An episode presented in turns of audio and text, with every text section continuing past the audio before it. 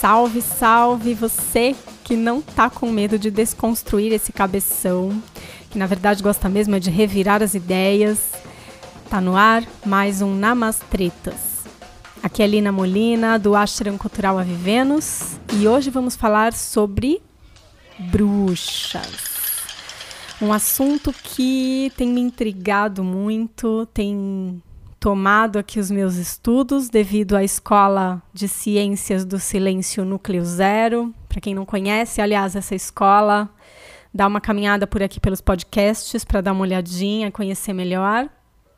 Mas vamos lá. Afinal de contas, a gente está aqui para falar de bruxas e é um assunto assim que atrai muita gente. Eu sou uma delas, tenho uma quedinha pelas roupas, pelas capas, pelo visual, pelo misticismo que envolve a figura da bruxa.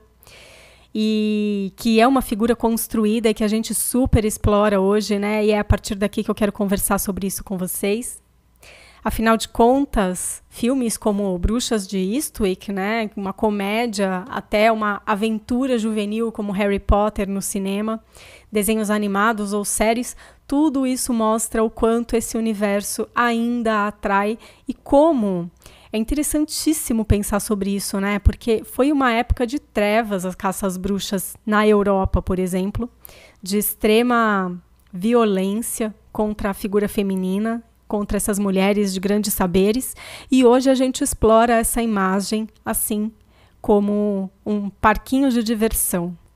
Além do mais, é um clima intrigante, né? Extremamente intrigante, porque tem um ar de sensualidade no ar, daquelas mulheres livres, daquelas mulheres poderosas, e ao mesmo tempo de urgência, porque nessa era, o período medieval, foi um período de grande era, era, era onde, assim, a medicina moderna estava nascendo ainda, né? Tava tudo ainda muito novo.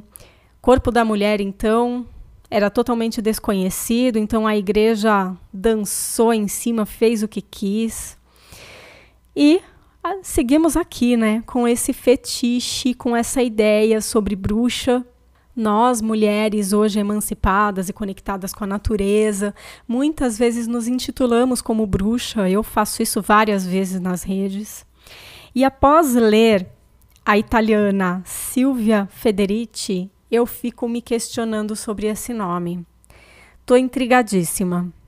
E fico pensando como é que é, né, ficar falando agora aos quatro ventos que eu sou bruxa se as bruxas que foram chamadas de bruxas, as mulheres que foram chamadas de bruxas, sofreram tamanhas torturas e foram assim abdicadas de suas vidas de diversas formas, não só pela morte final, mas a, também dentro do aspecto da opressão, do lugar de é, perda de fala, perda de direitos, é, obrigatoriedade de, de se mostrar religiosa e todas as podas inimagináveis que aconteceram com essas mulheres.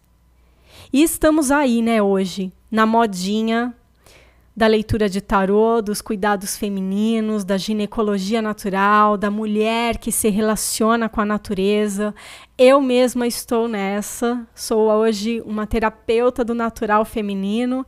E aí, eu fico me questionando: e aí? Que tipo de onda é essa agora? Que tendência é essa? Mas bem, eu vou transcorrer sobre esse assunto um pouquinho mais para frente. Por hora, só quero dizer que eu não quero de forma alguma depreciar essas novas funções, essas novas velhas funções ou velhas novas funções. Mas eu quero voltar aqui um pouquinho para o fetiche, para o fetiche visual e colocar para vocês o quão bizarro para mim é ver uma brasileira, ou seja, uma mulher que vive em um clima tropical, é, sob outros, outras influências, tudo bem, hoje o mundo é globalizado, a gente tem aí né, acesso às diversas culturas de outras formas, não só de maneira empírica que dirá ainda mais em São Paulo, né, em um lugar metropolitano onde a gente não tem de fato contato com o que é nativo, se é que a gente consegue compreender esse nativo entre aspas, porque, né, a mistura e o genocídio brasileiro é uma coisa sem precedentes. Mas eu acho bem bizarro quando a gente coloca aquelas roupas medievais, quando a gente se veste de uma maneira parecida com a bruxa. E eu fico me questionando: o que, que é isso? Né? Por que, que a gente valoriza? Por que, que a gente volta atrás? Que tipo de fetiche é esse? A gente pode achar bonito? Pode. Pode achar legal? Pode. Mas no próprio livro da Silvia Federici, que é Mulheres e Caça às Bruxas, ela deixa bem claro uma passagem ali, muito rápida, em que ela passa por umas lojas, eu não lembro exatamente agora o país, onde o pessoal vende bibelôs de bruxas, né? Então, aquelas bruxinhas, capas, nananã, toda essa coisa que a gente está falando agora. E ela chega para o vendedor e questiona e pergunta para ele: Você não tem vergonha de fazer isso? Porque essa loja, gente, inclusive, ela tá dentro de uma rota de é, aonde aconteceu perseguição, perseguições às mulheres vistas como bruxas. Então, é, esse lugar histórico que não é tratado como história, na verdade é tratado dentro do campo de entretenimento, como eu já falei para vocês, é dentro do cinema, é dentro das historinhas, dos contos, mega explorado. Mas história, história mesmo, não é levado a sério, né? Hoje a ginecologia natural, inclusive, ela resgata esse lugar, essa compreensão, porque nós estamos falando do corpo feminino e da história desse corpo. E aí a gente, obviamente, entra dentro e mergulha dentro desse lugar e desse estudo. Então, voltando aqui para eu não me perder nos pensamentos, essa lojinha dentro da trilha, vocês já estão entendendo o caminho, certo? Né, na trilha ali para conhecer um lugar onde aconteceu barbares assim de torturas, é, vendendo bibelôs e a Silvia Federici entra e questiona o dono da loja perguntando: "Você não tem vergonha de vender isso aqui?" E ele olha para ela e fala assim: "Moça, isso vende." isso vende. Será então possível imaginar na trilha de Auschwitz, que hoje as pessoas fazem essas trilhas, visitam museus de memória do, sobre o Holocausto. Será que é possível imaginar lojinhas vendendo bonequinhas de judeus, relíquias relacionadas a essa barbárie, aos seus costumes, a maneira de se vestir, e as pessoas levando para casa como um bibelô, como uma coisinha fofa? Gente, séculos XVI, século XVII era o auge assim do início da plenitude do sistema patriarcal, era o crescimento do sistema patriarcal. A gente estava chegando na revolução industrial, estava saindo ali, né? Era ainda religião como estado e era o aval da igreja, o aval do Estado e da própria população, da própria comunidade que, por puro medo, achava que era bem melhor denunciar alguém, denunciar uma mulher, do que ser denunciada ou ter uma mulher da própria família levada por esses algozes. Todos contra as mulheres que eram vistas e nomeadas como bruxas. E hoje, nós, mulheres emancipadas, conhecedoras dos nossos corpos e melhor do que isso até, né? Mulheres que promovem conhecimento e emancipação a outras mulheres. Ou seja, hoje, já, hoje a gente conhece essa história, a gente sabe aonde ela vai dar, a gente conhece, a gente sabe o que, que aconteceu. Essa autora que eu falo tanto aqui para vocês, né, que é a Silvia, ela esclarece isso muito bem nos livros dela, como o Caliban, o Caliban e a Bruxa também. E hoje a gente enaltece e consome essa figura da bruxa que antes foi essa mulher rechaçada, essa mulher rebaixada, que a gente já vai entrar um pouquinho nessa questão daqui a pouco, e agora é item de consumo.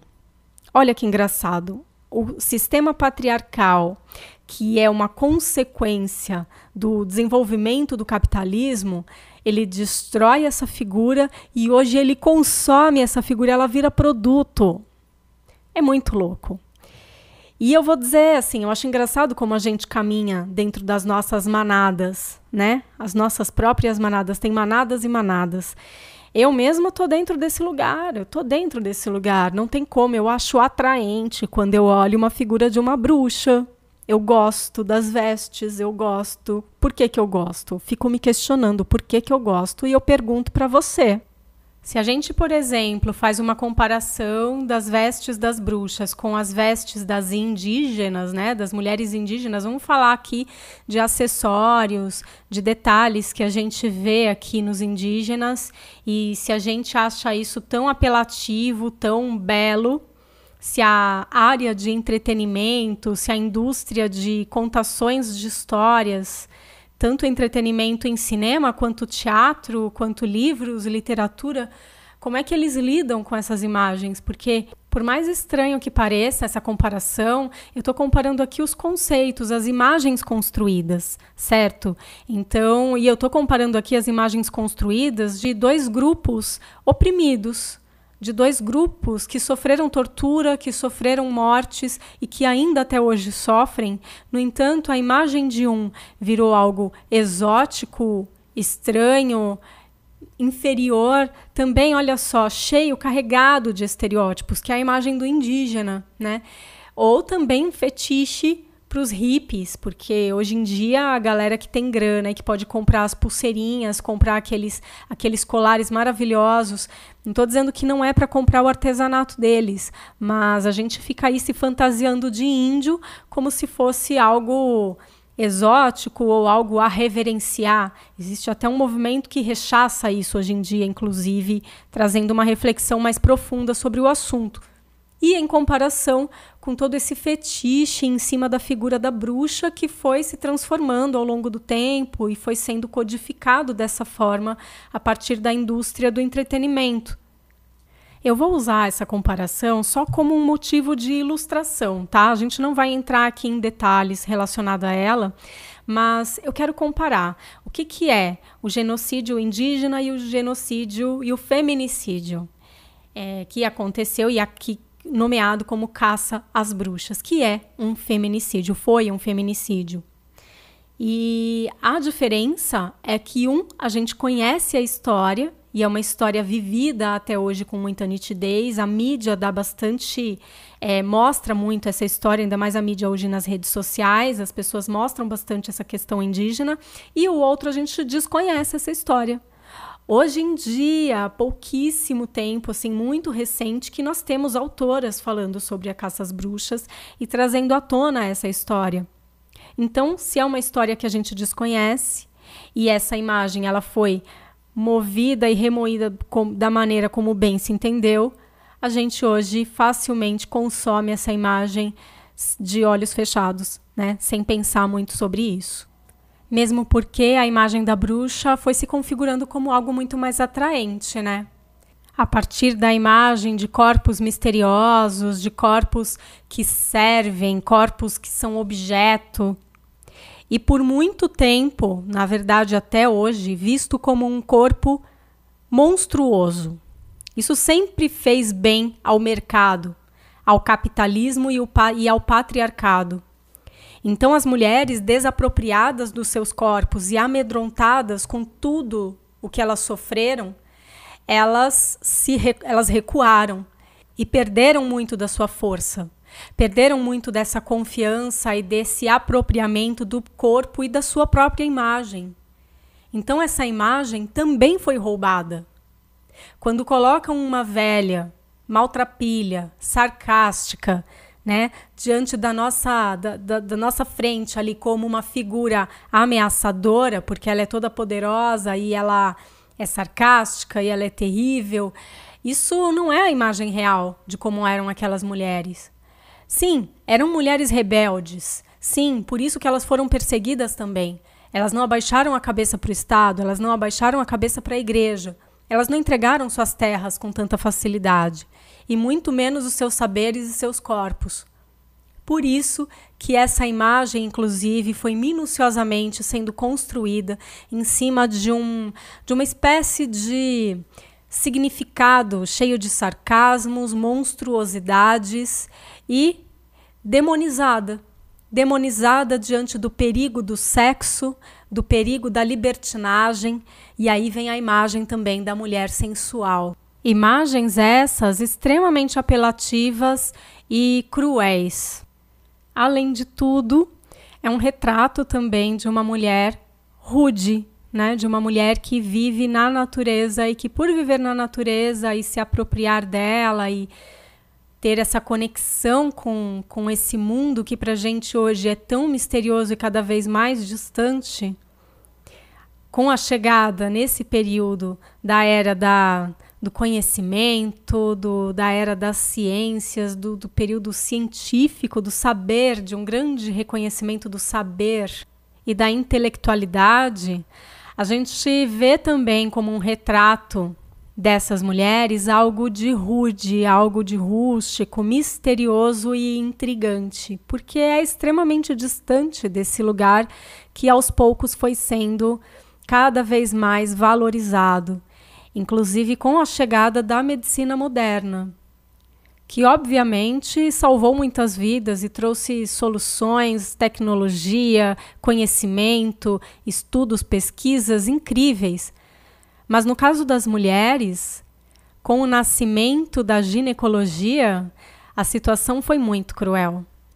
Já que chegou dentro de um universo que antes era domínio das mulheres, como por exemplo a obstetria, né, o cuidado das mulheres com elas mesmas, os partos, e chegou negando tudo aquilo, tirando esse poder dessas parteiras, dessas curandeiras, dessas mulheres que faziam esse trabalho comunitário, trazendo grandes verdades que tempos depois, alguns um século depois, trava o início da ginecologia e a partir de torturas de escravas e de mulheres que eram capturadas e usadas como material de experimentos. E que tipo de vida a gente vive hoje?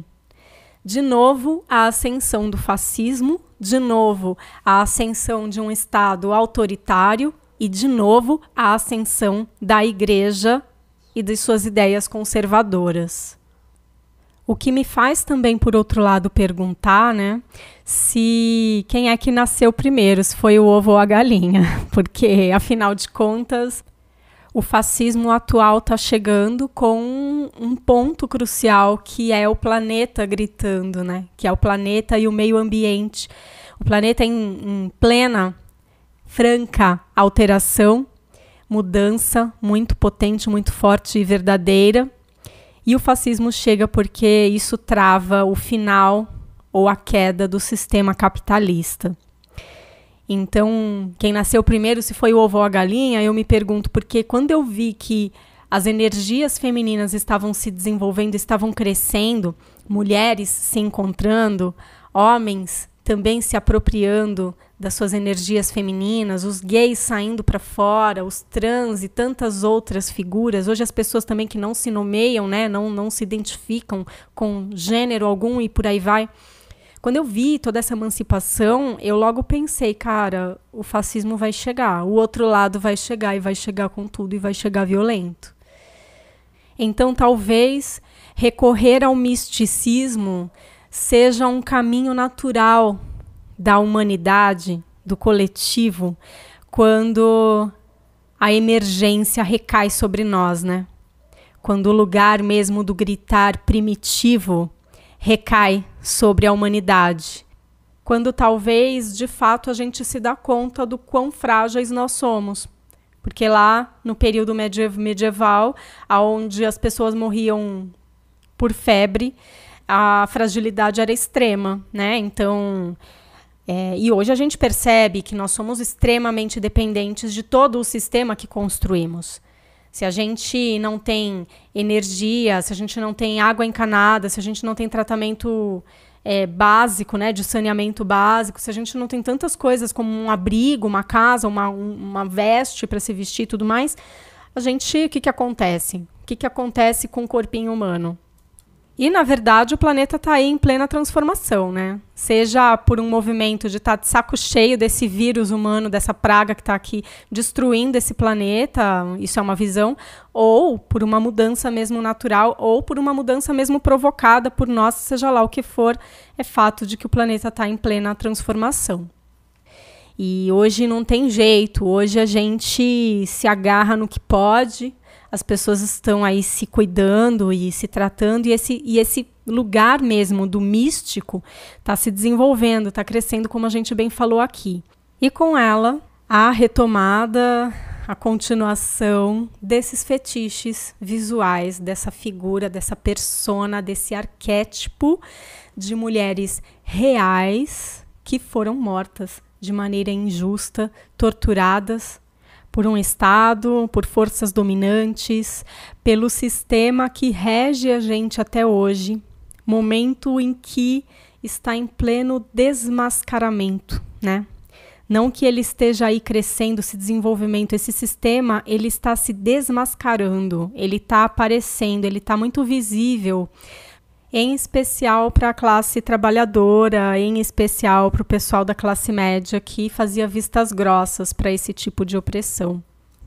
E aí, minha amiga, meu amigo, eu acho engraçado perceber como essa figura, esse lugar da bruxa, né? essa figura que às vezes ela pode parecer maltrapilha ou não, ou pode parecer extremamente sensual, volta aí na onda, vira uma nova, vira uma nova velha, sei lá, esquema aí de, de tendência de moda, vira um modismo. E, e é engraçado porque, na verdade, elas eram mulheres que se tornaram pobres porque elas foram tiradas de suas casas. Então, é bem o que acontece hoje no Brasil com os índios. Né? Então, tem o desmatamento ou tem a própria invasão mesmo de, de terras indígenas. Eles são tirados dos seus locais, das suas áreas, das suas casas e viram maltrapilhos, viram pessoas aí que né, viram mendigos e pessoas sem casa e, enfim, sem recursos mínimos para sobreviver. E essas bruxas, muitas delas eram isso também. E a imagem da bruxa idosa, como eu falei para vocês no começo, ela era bem essa mulher, porque era a mulher que já tinha perdido a sua fertilidade, ela tinha perdido, ou seja, a sua função dentro do sistema capitalista, ela não era mais uma fábrica reprodutora de trabalhadores. É, no entanto, ela era matriarca ali de uma comunidade, ela era líder de uma comunidade e tinha suas terras. Então, ela foi perseguida para que e suas terras foram tiradas dela. Então, tem todo um esquema, gente, do sistema capitalista e patriarcal em cima disso, em cima da figura da bruxa. Que por outro lado a gente fantasia, e aí vem o fetiche da jovem bruxa, que era aquela mulher empoderada do seu corpo, bonita, bela, sensual e que conhecia o seu corpo e sabia muito bem como um corpo feminino trabalhava e fazia uso disso, que são as mulheres emancipadas, as mulheres livres, as mulheres que conhecem seus corpos e que são, são livres e sabem o que é ser mulher nesse mundo. Então, finalizo esse Namastretas, meus queridos, com esse questionamento. Vaguei aqui muito sobre várias, vários aspectos. Fica aí a dica para vocês estudarem Silvia Federich, com os, o Mulheres e Caças Bruxas e o Caliban e a Bruxa, mas tem vários outros. Tem o Feminismo do Sul, também da América do Sul, as bolivianas, as colombianas, para estudar não só os aspectos femininos, mas uma nova maneira de enxergar a história da humanidade e de perceber as nossas escolhas, de perceber os nossos fetiches visuais e de estilo de vida e as nossas escolhas sociais mesmo, nesse mundão doido que a gente vive. Vamos nos libertar, né? Vamos nos libertar. E se você curte misticismo, provocação e meditação, siga com a gente por aqui no Ashram Cultural Avivenos e com a série Namastretas. Até a próxima!